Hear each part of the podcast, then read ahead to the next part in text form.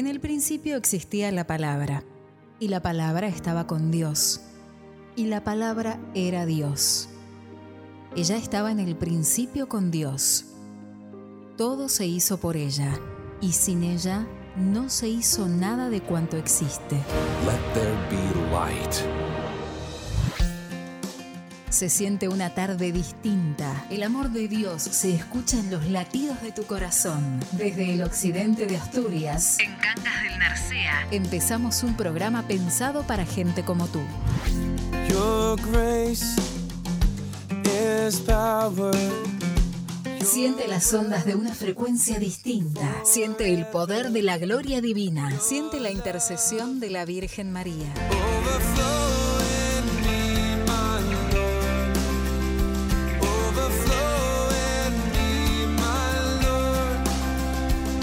Hora con la actualidad de la Iglesia Católica. Una hora con buena música y puro evangelio. Una hora para que Dios llene tu corazón. Llene tu corazón.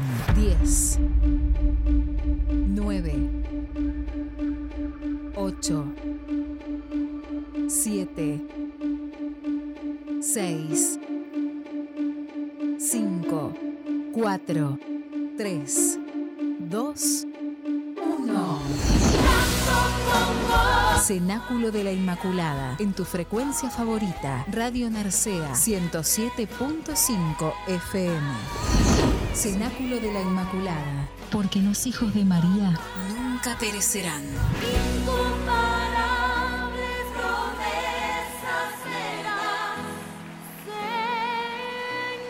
Porque los hijos de María nunca perecerán. One, two, three,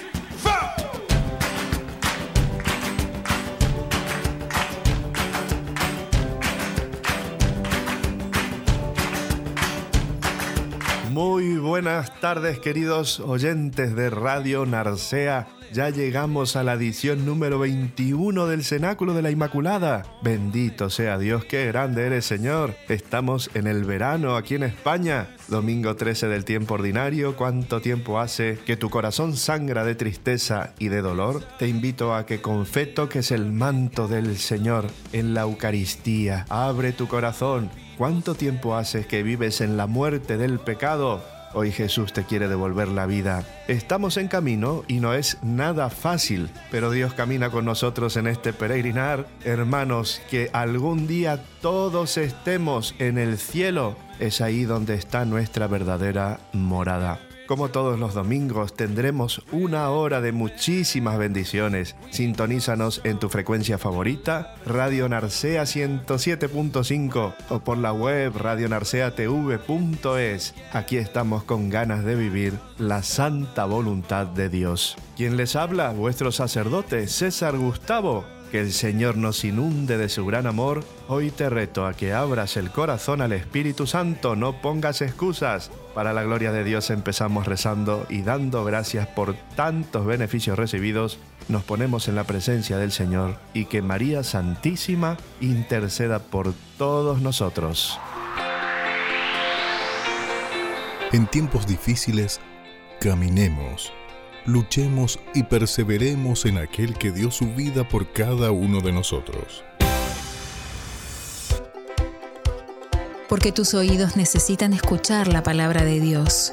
Radio Narcea, en Cangas, en tu casa, en tu vida. Estés donde estés, estamos contigo. Bienvenidos al Cenáculo de la Inmaculada, un espacio dedicado a la evangelización sin fronteras, un espacio dedicado para ti.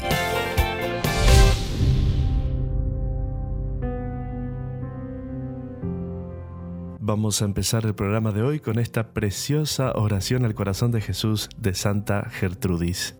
Oh Sagrado Corazón de Jesús, fuente de la vida eterna, tu corazón es un horno brillante de amor, eres mi refugio y mi santuario. Oh mi Dios adorado y amado Salvador, consume mi corazón con la llama con la que se quema el tuyo. Vierte en mi alma esas gracias que emanan de tu amor. Deja que mi corazón sea uno al tuyo. Deja que mi voluntad se conforme al tuyo en todas las cosas. Que tu voluntad sea la norma de todos mis deseos y acciones. Amén.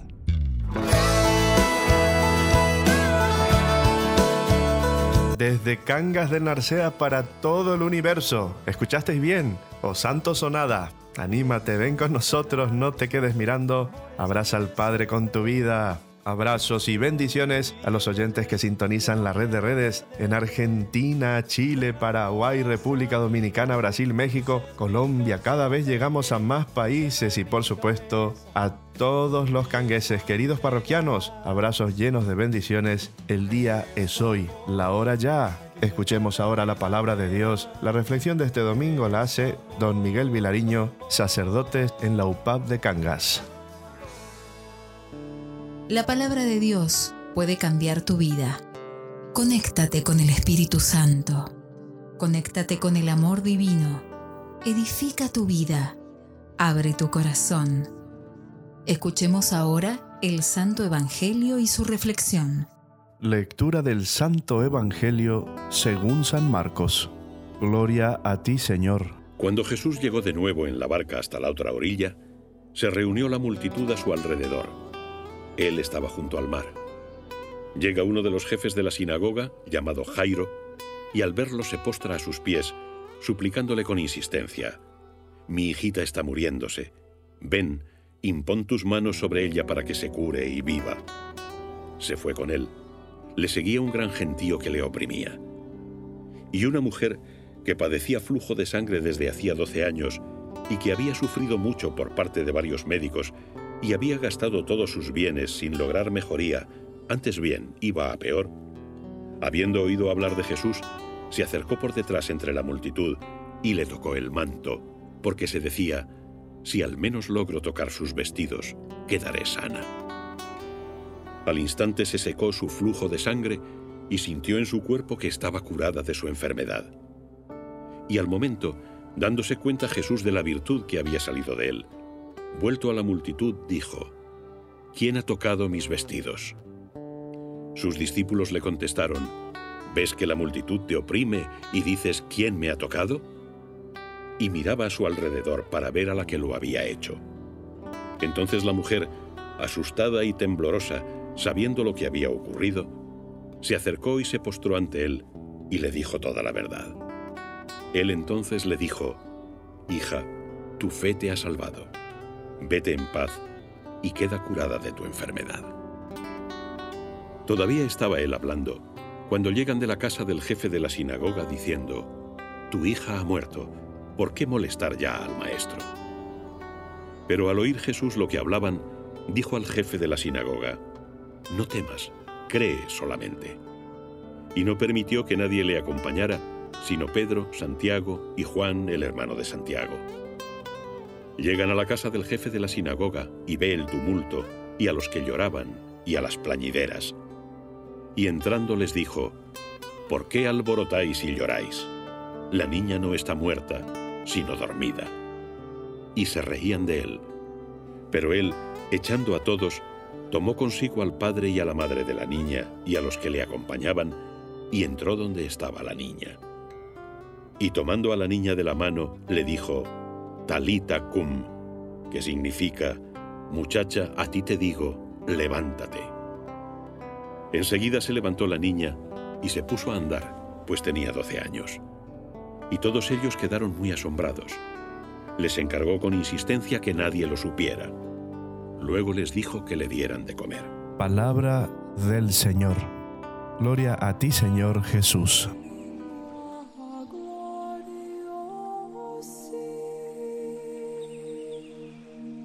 En el Evangelio que acabamos de escuchar, Jesús se nos muestra como vencedor de la enfermedad y de la muerte, curando a la hemorroísa y resucitando a la hija de Jairo. En ambos casos, en los dos casos, ha precedido la fe de la mujer y la fe del padre de la niña.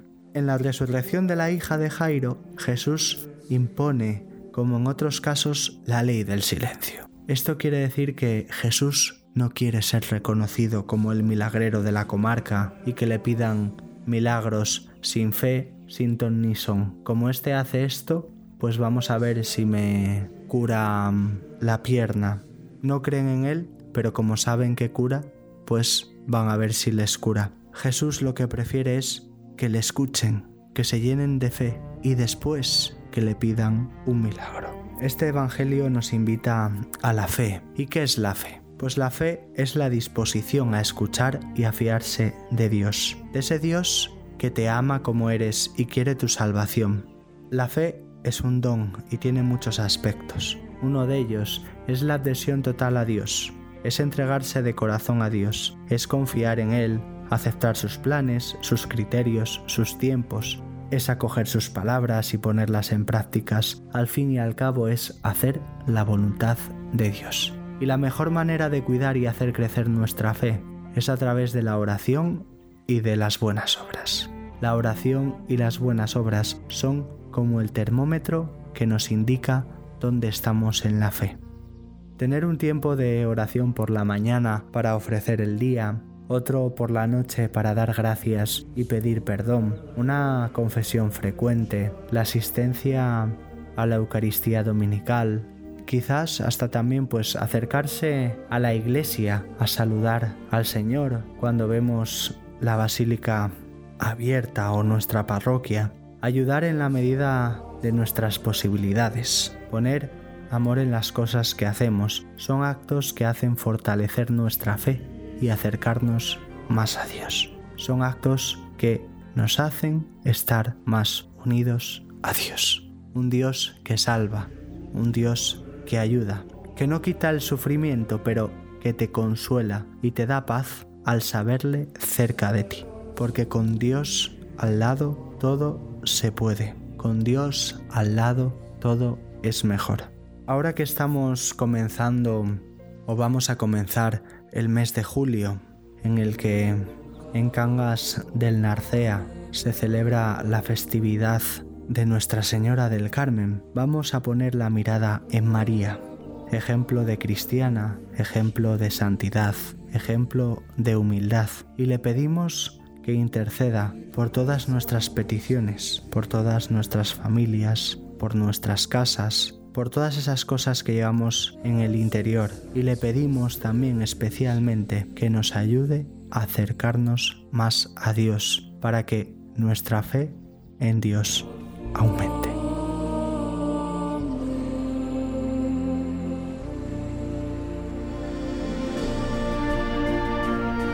In nomine Patris et Filii et Spiritus Sancti. Amen. Salve Regina, Mater Misericordiae, vita, dulcedo et spes nostra. Salve. Ad te clamamus exules filii Eve, ad te suspiramus, gementes et flentes in ac lacrimarum valle. Eia ergo advocata nostra, ilos tuos misericordes oculos ad nos converte, et Iesum benedictum fructum ventris tui, nobis post hoc exilium ostende. O clemens, o pia, o dulcis Virgo Maria. Amén. Vivamos esta experiencia de amor como verdaderos hermanos. Ponemos la música que te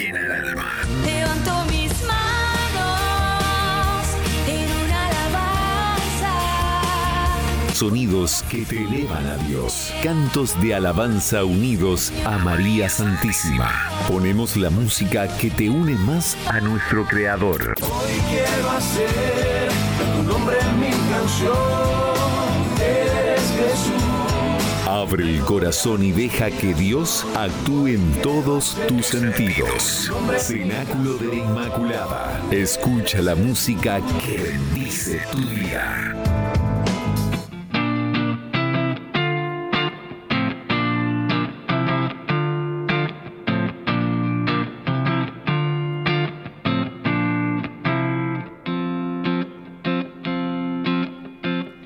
Sé que me necesitas, que necesitas mi amor. Me llamas para que luche en este mundo de hoy. Yo sé que diste la vida para nuestra salvación. Hoy quiero amar sin medidas, quiero jugarme por vos. Cristo vale la con fe. María será la estrella que nos guía hacia Él. María, dame la fuerza para poder demostrar a todos mis hermanos lo hermoso que es amar, para poder con mis labios tu palabra proclamar. Hazme un instrumento y así tu amor sembrar. Cristo vale la pena, luchemos con fe. María será la estrella que nos guía hacia Él.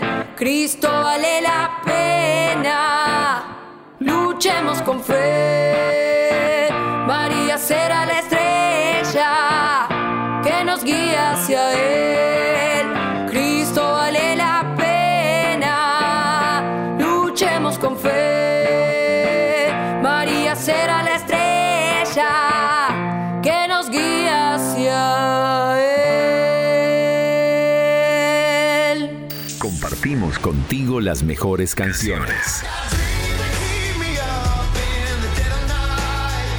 Los éxitos de la música cristiana envuelven tus sentidos. Reza, adora, alaba, bendice. Escucha la música que te llena de verdad.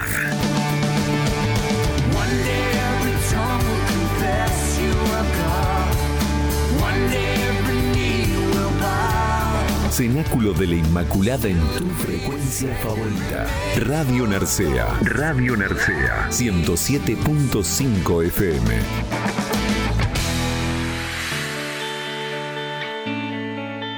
Qué fuerte es la palabra de Dios, Dios mío. Cada vez me llega más al corazón, pero sobre todo tocando pues distintas partes de mi vida donde todavía necesito ser sanado por Dios, donde muchas veces sangra, donde muchas veces la herida está infectada. Estamos heridos hermanos, Dios quiere regalarnos la sanación y muchas veces eh, la vida no es fácil, tenemos que luchar, batallar, tenemos que seguir adelante, pero por supuesto siempre de la mano de nuestro Señor que nos ama infinitamente.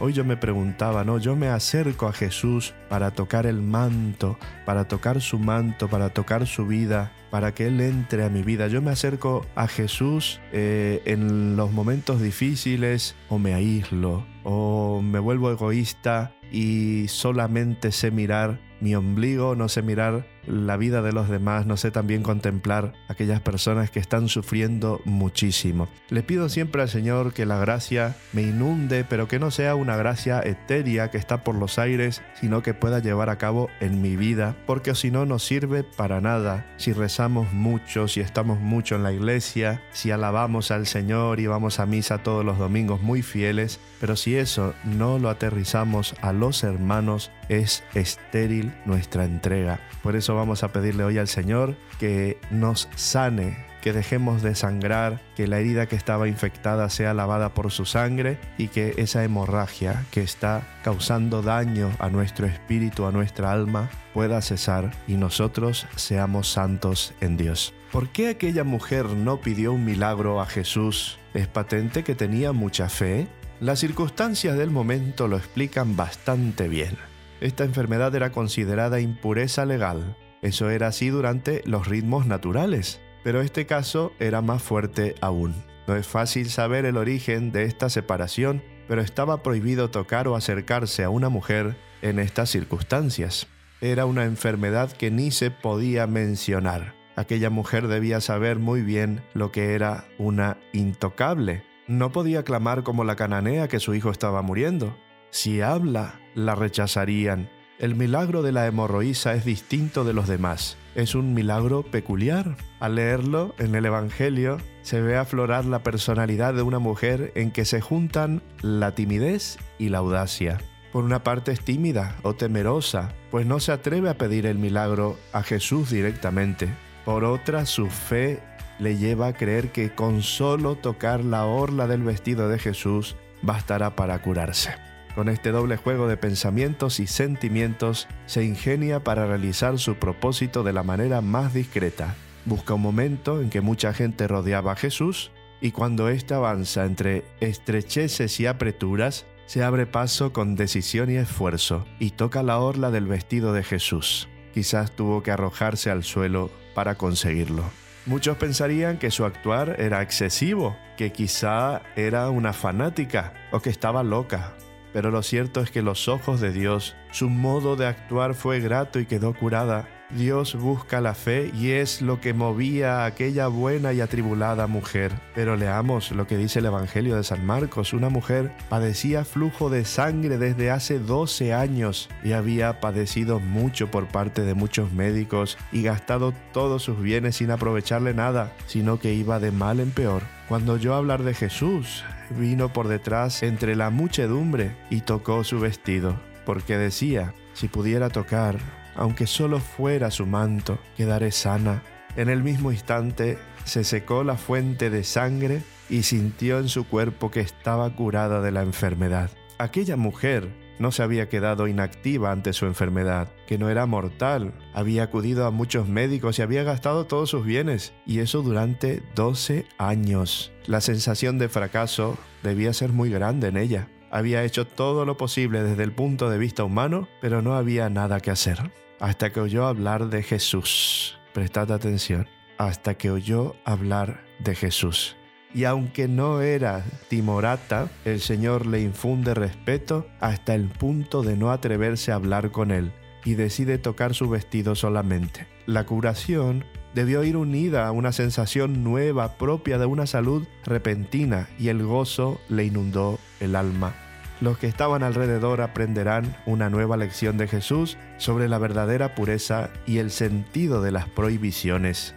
La fe es la condición de todo milagro, pero en este hay un matiz nuevo, tocar el vestido de Jesucristo. Aquí está la mujer, está dando una lección y un estímulo a los seguidores de Jesucristo. También podemos tocar a Jesús. El trato con Dios es espiritual, pero como también somos cuerpo, Dios ha querido instituir unos signos sensibles de su gracia, que son los sacramentos. Así los define el Catecismo de San Pío V, ciertas señales sensibles que causan la gracia y al mismo tiempo la declaran como poniéndola delante de los ojos.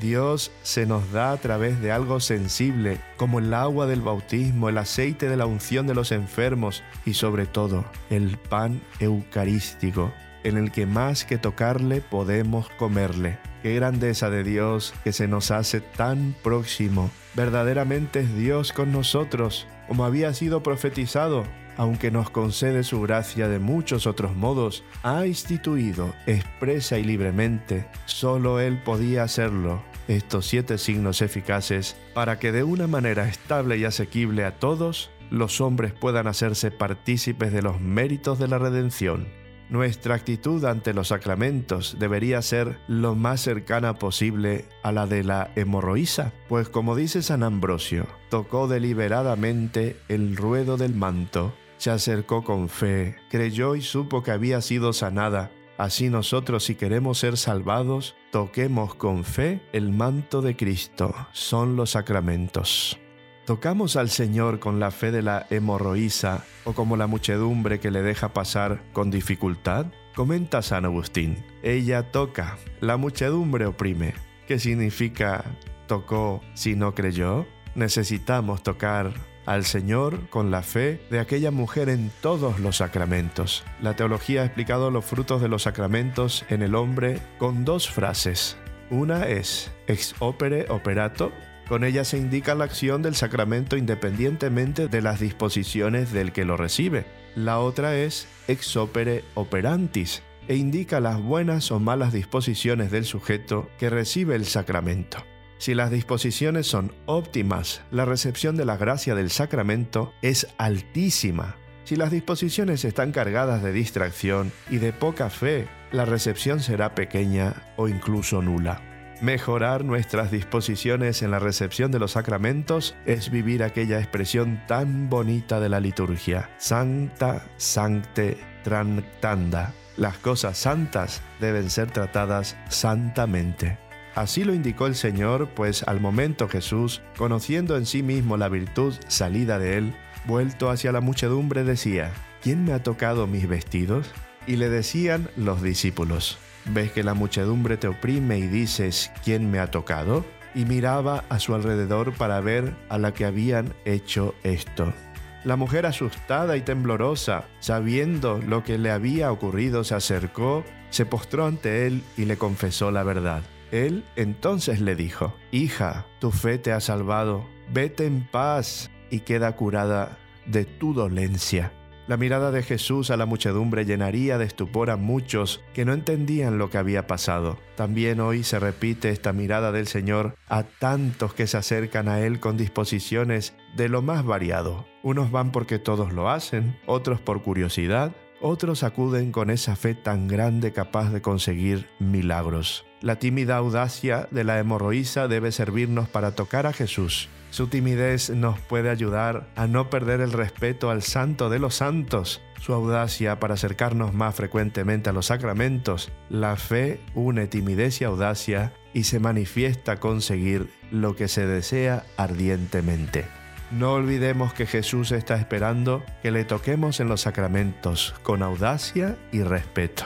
Alegra comprobar cómo la hemorroísa cuenta todo su curación. Por una parte es la alegría del milagro, pero además está la nueva libertad que Cristo trae ante prescripciones humanas que conducían a una situación injusta no querida por Dios. Nosotros podremos proclamar la alegría de los dones que se nos dan conectados a la recepción con fe viva de los sacramentos. Qué impresionante, qué hermoso. Nosotros bien sabemos lo que hay en nuestra alma, lo que hay en nuestra vida, cómo es nuestro pensamiento, cuáles son nuestras heridas, cuál es el flujo de sangre que no nos deja en paz.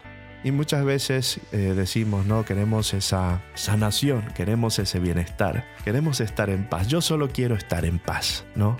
No es así, hermanos. Es importante la sanación, sí, los milagros, porque Dios todo lo puede hacer. Con el simple hecho de tocarlo ya podemos estar curados según nuestra fe. Pero lo más importante es sanarnos por dentro, sanar nuestra alma.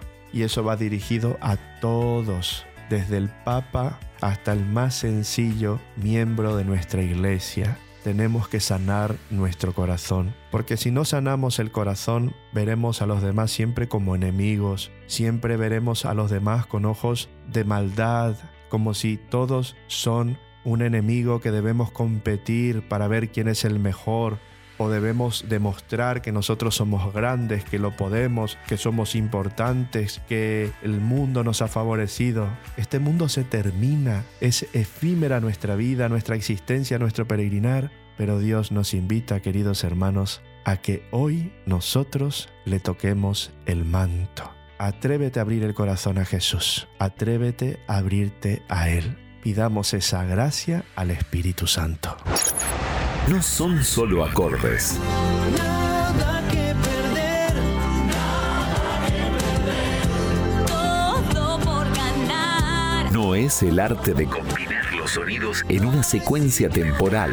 Son melodías inspiradas para que encuentres el sentido de tu vida.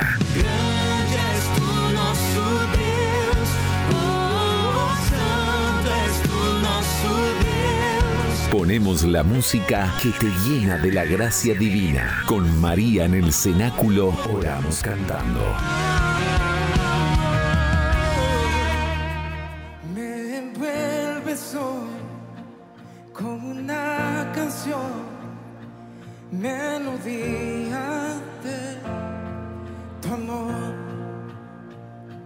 Cantas libertad en mi adversidad hasta que huyan temor.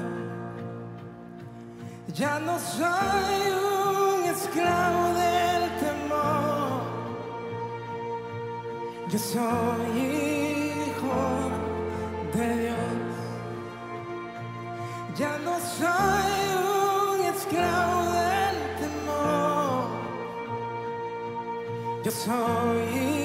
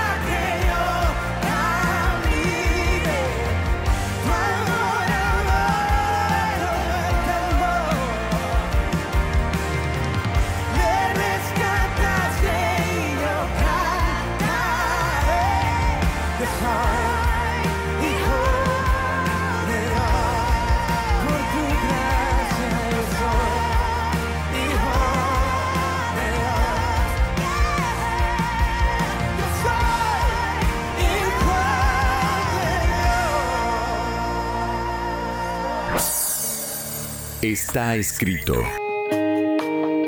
No solo de pan vive el hombre, sino de toda palabra que sale de la boca de Dios. Yo te necesito y es que no hay nadie quien pueda secar mis lágrimas. Adoremos a Dios con nuestro cantar. Dejemos que Dios nos hable con su palabra. Escuchemos melodías celestiales necesito.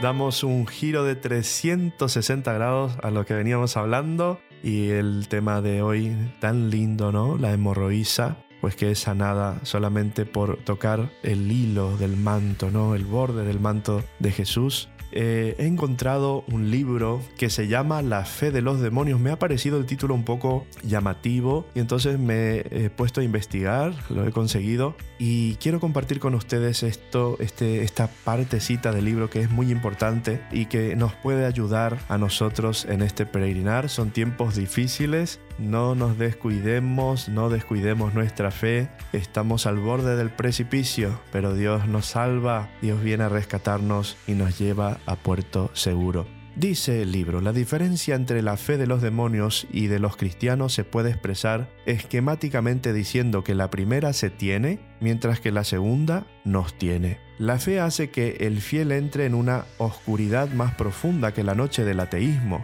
que es solo una noche superficial, y una luz más deslumbrante que las claridades de Satán, que son claridades a su medida. Se ve mejor qué deficiente puede ser la expresión tener fe. Solo los demonios tienen fe como se tiene un objeto en la palma de la mano y se maneja a voluntad. Pero la fe formada por la caridad, más que poseerla, es fiel lo desposee a él y a sí mismo. Es un tener que le hace perder todo, incluso él mismo, por Cristo. Tan cierto es que no tiene la fe, que la fe lo tiene a él, que lo desnuda y lo deja abrazarse en el amor.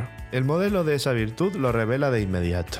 María no se planta ante la revelación como ante la claridad de un teorema, ni disfruta de la fe como del más romántico de los sentimientos. Camina en la ignorancia más que en el conocimiento y conoce el desgarro más que las delicias. Y a ti una espada te atravesará el alma, la profetiza el viejo Simeón. Para ella, el misterio es aún más misterioso, pues su oscuridad no procede de un defecto, sino de un exceso de luz. Su fe es más perfecta, porque la arroja mejor en brazos de lo incomprensible. Su noche es más intensa porque es más bien una noche de bodas. El episodio del niño perdido y hallado en el templo lo dice literalmente. Aquella cuya fe no desfalleció, no deja de gritar retomando y sobrepasando los gritos de Job. Hijo, ¿por qué nos has hecho esto? Mira, tu padre y yo, angustiados, te andábamos buscando. ¿Cómo? María preguntándole a Dios, ¿por qué nos has hecho esto? María expresando un tormento suyo causado por Jesús. La fe de María es una fe sin falta. No es una fe, sin embargo, sin fractura. Sufre aquí abajo algo comparable a las penas del infierno y que consiste en la de ese amor que abre en su corazón una fractura lo bastante grande para acoger en ella la plenitud desgarradora del misterio divino. A su pregunta, ¿por qué nos has hecho esto? Dios responde con su voz de niño de 12 años, una revelación directa de la que María y José deberían estar al corriente a partir de entonces. Peor, el Evangelio declara, ellos no comprendieron la respuesta que les dio. ¿Qué le distingue entonces de aquellos otros de los que el Hijo dirá, citando a Isaías, que oyen sin entender? Simplemente esto, su madre conservaba cuidadosamente esas cosas en su corazón. La palabra es una espada, su corazón es vaina para ella. Allí donde otros lo cierran, el suyo sigue abierto para que lo incomprensible more en él con todo su cortante filo. Así decía Teresa de Calcuta, el sitio de Dios en mi alma está vacío, en blanco. No está Dios en mí, mi alma no es más que un trozo de hielo, no tengo nada que decir.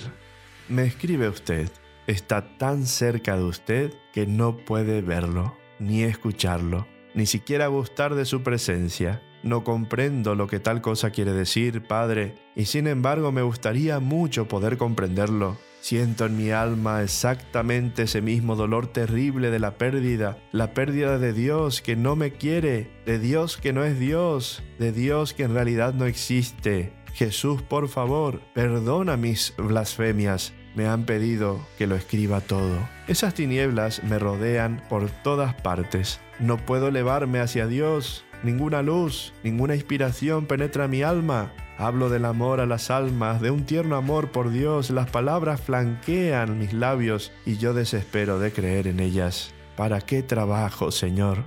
Si no hay ningún Dios, no puede haber ninguna alma. Y si no hay alma, entonces Jesús, tú tampoco. Tú no eres verdadero. El cielo, qué vacío. Ni la menor idea del cielo entra en mi espíritu.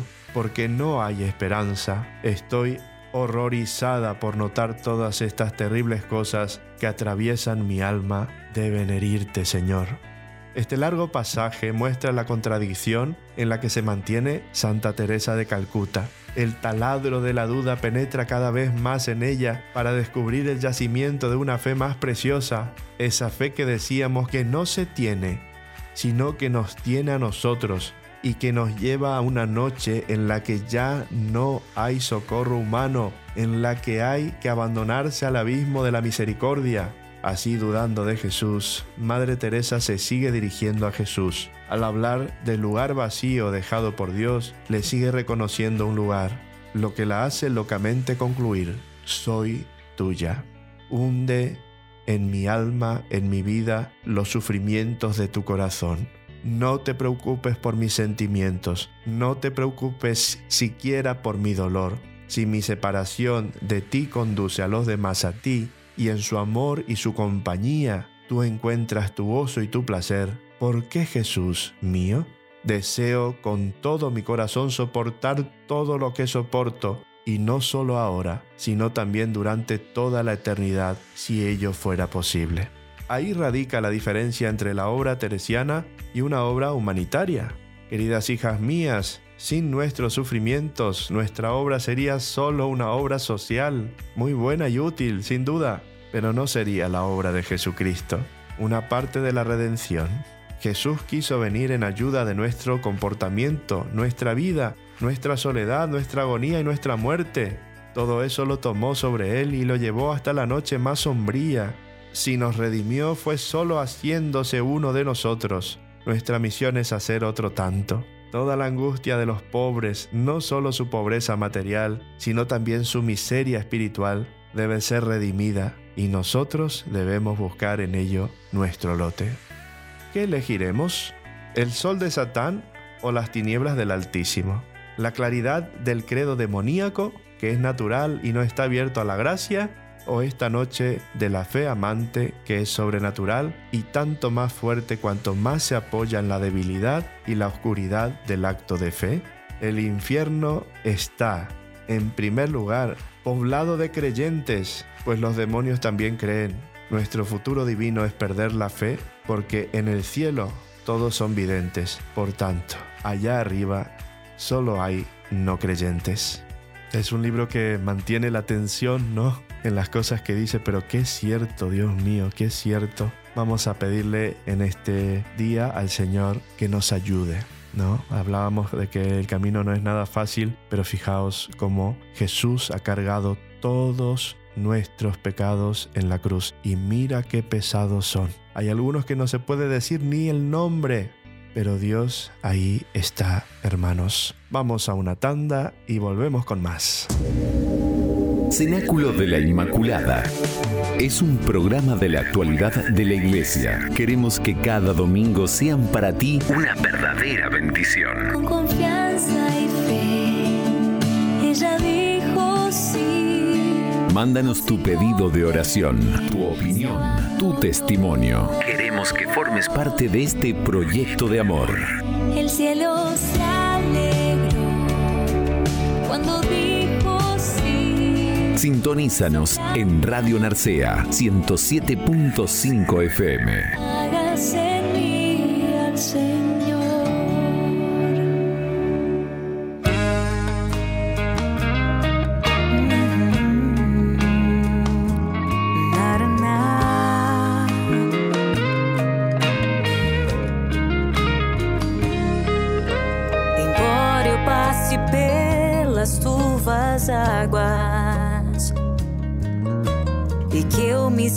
essa frase.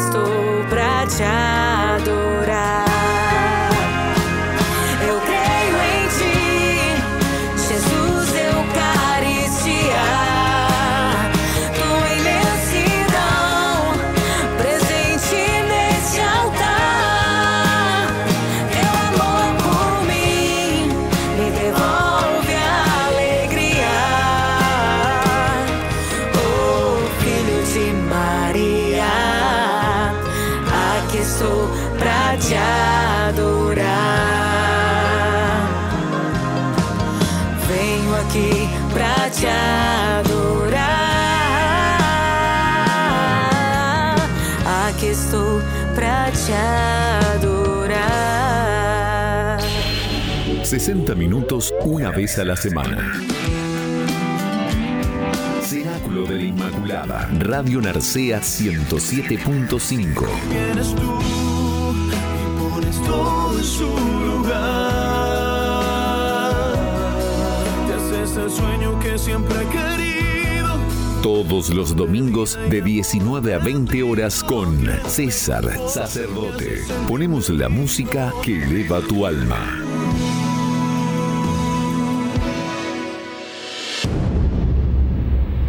Confía en el Señor. Ya deja atrás esos miedos y atrévete a luchar con valentía contra esos sentimientos que no te dejan avanzar. Hoy, más que nunca, los cristianos debemos convencernos de que no podemos ser cobardes ni miedosos. Tenemos que dar la batalla hasta que exhalemos nuestro último aliento. Cenáculo de la Inmaculada. Cenáculo de la Inmaculada.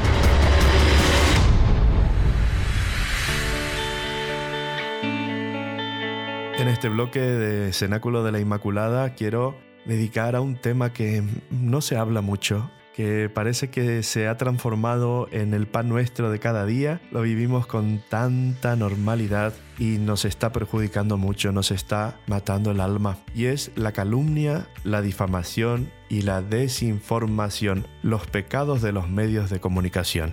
Su Santidad el Papa Francisco se ha pronunciado frente a los medios de comunicación enfatizando cómo a veces los medios tratan ciertos temas sin el debido respeto por las personas y los valores. El Papa explicó que la calumnia es pecado mortal, pero se puede llegar a conocer la verdad.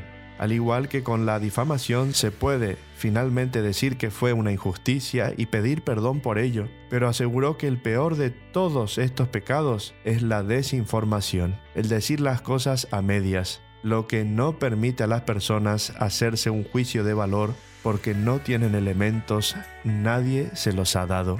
Llama a los medios a buscar temáticas importantes para las personas, la familia y la sociedad, tratándolas con la debida seriedad y respeto a las personas y los valores, siempre buscando el bien común y la verdad, cuidando no caer en la calumnia, la difamación y la desinformación. La calumnia es mentir sobre el carácter de una persona. Quien ha calumniado debe retractarse y hacer reparación del daño hecho en cuanto sea posible. El difamador es aquel que da testimonio, pone en vergüenza a otro con los demás, grita y señala los errores, exagerándolos a fin de opacar todo lo bueno que Cristo ha hecho a través del otro. La difamación tiene siempre a arruinar la reputación del prójimo, puede ser provocada por algún motivo, como también puede ser gratuita. Pero en el primer caso sería necesario tener siempre sobre el corazón el bien de aquel que ha cometido la falta y hacer la reparación del daño, reconociendo y desistiéndose públicamente. La Biblia nos manda como hijos de Dios que nos sometamos y que no difamemos a nadie, sino que seamos amables, benignos, no contenciosos, sino amorosos y bondadosos. Recuérdales que se sujeten a los gobernantes y autoridades, que obedezcan, que estén dispuestos a toda buena obra, que a nadie difamen, que no sean pendencieros, sino amables, mostrando toda mansedumbre para con todos los hombres. Así, cuando un hermano o hermana haya cometido una falta, debemos hablarle con un espíritu de gracia cara a cara no debemos exagerar la falta cometida, ni andar por detrás tramando acciones en su contra. Como hijos de Dios no debemos difamar a nadie y no atacar al prójimo, cuerpo de Cristo, la iglesia, entendiendo por iglesia todos los que formamos el cuerpo de Cristo, pues Dios mismo saldrá en defensa de los suyos. Muchas veces utilizamos las palabras dichas o escritas haciendo mal uso de las virtudes que Dios nos concedió, no hablando con amor ni para el bien, sino para satisfacción de nuestra conveniencia, nuestra vanidad o manipulación por propósitos perversos. La difamación o maledicencia es un medio poderoso que utiliza el enemigo para quebrantar el corazón, dividiendo a los hijos de Dios en el Catecismo de la Iglesia Católica establece, la maledicencia y la calumnia destruyen la reputación y el honor del prójimo. Ahora bien, el honor es el testimonio social dado a la dignidad humana. Cada uno posee un derecho natural al honor de su nombre, a su reputación y a su respeto. Así la maledicencia y la calumnia lesionan las virtudes de la justicia y de la caridad. En cuanto a la desinformación, si personas de las fuentes mediáticas dominantes publican noticias deshonestas, sin fundamento sólido, sin dar el testimonio de expertos, seleccionando a tu gusto lo publicado, dando sobreinformación de alguna noticia para desviar la atención de los problemas actuales de relevancia o introducir una mentira en la conciencia colectiva para manipular intencionalmente la información. Las personas, al no tener toda la información de fuentes válidas y expertas, no pueden hacer un juicio de valor, ya que no cuentan con todos los elementos. Termino con esto, guardaos de los falsos profetas que vienen a vosotros con vestidos de ovejas, pero por dentro son lobos rapaces. Artículo bastante interesante, el tema de la calumnia, la difamación y la desinformación. Y por increíble que esto parezca, esto ha entrado muy fuertemente a la iglesia, y nos ha contaminado el corazón. Nos ponemos allí como el sálvame deluxe eclesiástico, ¿no? Calumniando y hablando mal y difamando y pensando cosas malas de los sacerdotes, ¿no? Eh, yo creo que tenemos que empezar a desintoxicar el alma. ¿Cómo lo hacemos? Pues viviendo de verdad nuestra fe, asumiendo lo que somos ante Dios. Somos pecadores, redimidos, hijos predilectos de Dios y somos únicos ante Dios porque Dios nos ama infinitamente. Así que te aconsejo, si alguna vez fuiste difamado, calumniado por desinformación o por alguna persona, por alguna circunstancia, no te importe, hermano, que te resbale. Eres más importante que eso. Vívelo con Cristo, súfrelo con Cristo, todo por Él, con Él y en Él. Al final todo el mundo tendrá que rendir cuentas al Señor, nuestro Creador, y ahí no se puede esconder nada. A ti que estás calumniando y difamando, arrepiéntete y a ti que fuiste calumniado y difamado, vívelo con Cristo en la fuerza oculta para que esto dé muchos frutos. Que Dios te bendiga, hermano. Somos energía. Somos información. Vibramos, por lo tanto, resonamos. tu corazón encontré la verdad que me empuja a gritar. Cenáculo de la Inmaculada. Escúchanos también en Spotify. Están haciendo una nueva generación, los hijos de María. Allí, donde está la Madre, está Jesús. Empecemos esta historia de amor con Dios. Él nos espera con los brazos abiertos. Están haciendo una nueva generación,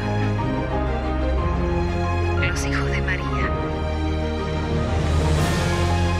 Sigamos luchando, permanezcamos en su amor llena de gracia, ayúdanos. Somos tus hijos. No dejes que el maligno enemigo nos seduzca. Tú, que estás llena del Espíritu Santo, ven a rescatarnos. que nazca un nuevo cenáculo para que unidos a ti todos lleguemos a Jesús. Cenáculo de la Inmaculada.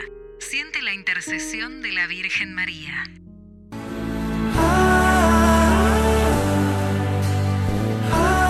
Sosténnos en la hora del combate y de la prueba, y si caemos, haznos experimentar la alegría del sacramento del perdón. Padre Pío. Cenáculo de la Inmaculada.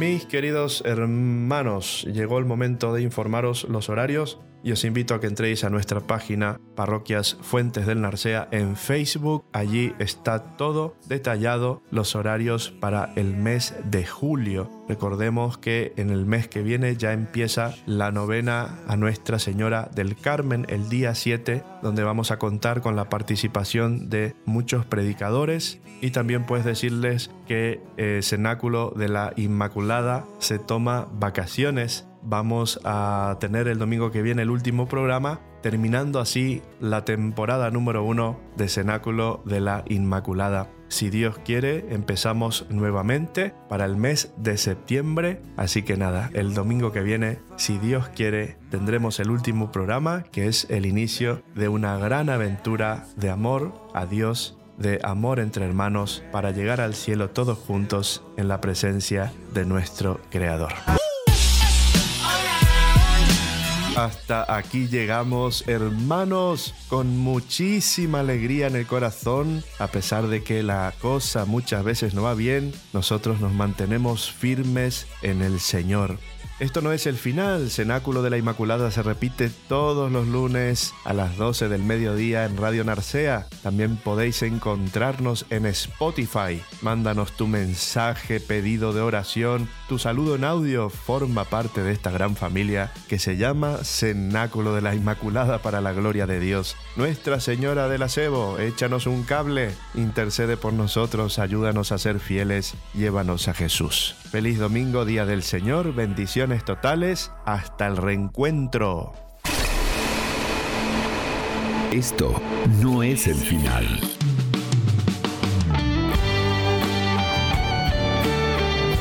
Compartimos contigo una hora de pura gracia, momentos que quedan grabados en tu corazón. Salvará a los santos. Cenáculo de la Inmaculada. Cenáculo de la Inmaculada. Volveremos la semana que viene a la misma hora en tu frecuencia favorita. Que la gracia de Dios inunde tu corazón y te llene del Espíritu Santo. Rezamos por ti.